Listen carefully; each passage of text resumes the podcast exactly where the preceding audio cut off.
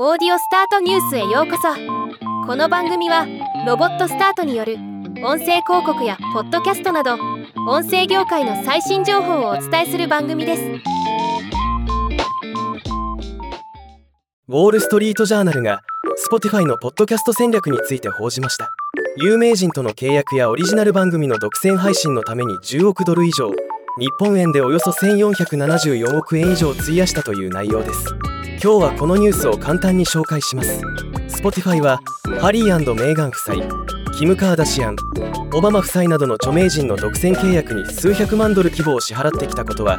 すでにオーディオスタートニュースでも何度か紹介してきました。また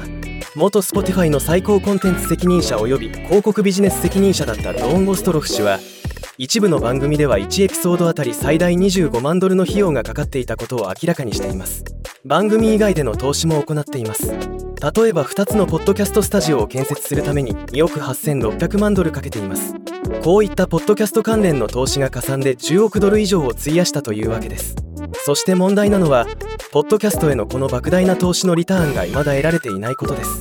この問題に詳しい関係者はほとんどの番組は数百万ドルの契約を相殺できるほど収益性が高くないと語っています。結果 Spotify は損失を抑えるために人員と番組を削減せざるを得なくなっています。この原因として考えられるのはデジタルオーディオ広告市場は急成長を続けている市場ではあるもののインターネット広告市場全体から見ればまだわずか2%強のシェアを持つ小さい市場に過ぎないことです。統計にもよりますがおおよそ23億ドルの市場規模の広告しかもアップルやアマゾンなど大手のライバルもひしめく中で Spotify がこの領域にいきなり10億ドルを使っても回収が難しいのは想像に難くありません。ウォール・ストリート・ジャーナルによれば Spotify は過去6ヶ月間で66億5000万ドルの収益に対して5億6500万ドルの損失を出しています。結果 Spotify の時価総額は現時点で約310億ドルで2021年初頭の絶頂期の700億ドルから大きく減少しています。なお Spotify は2024年にポッドキャスト事業について月間アクティブユーザーの増加予測に基づき黒字化できる計画であるとしています。収益以前の問題として独占配信の弊害も問題になっています。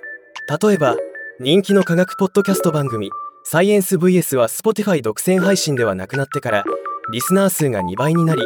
聴取時間が60%増加したそうです。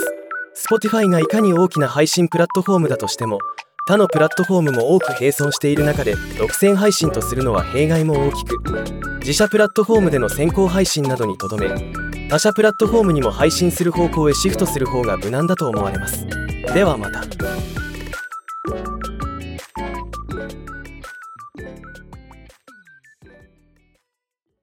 今回のニュースは以上です。もっと詳しい情報を知りたい場合「オーディオスタートニュース」で検索してみてください。ではまたお会いしましょう。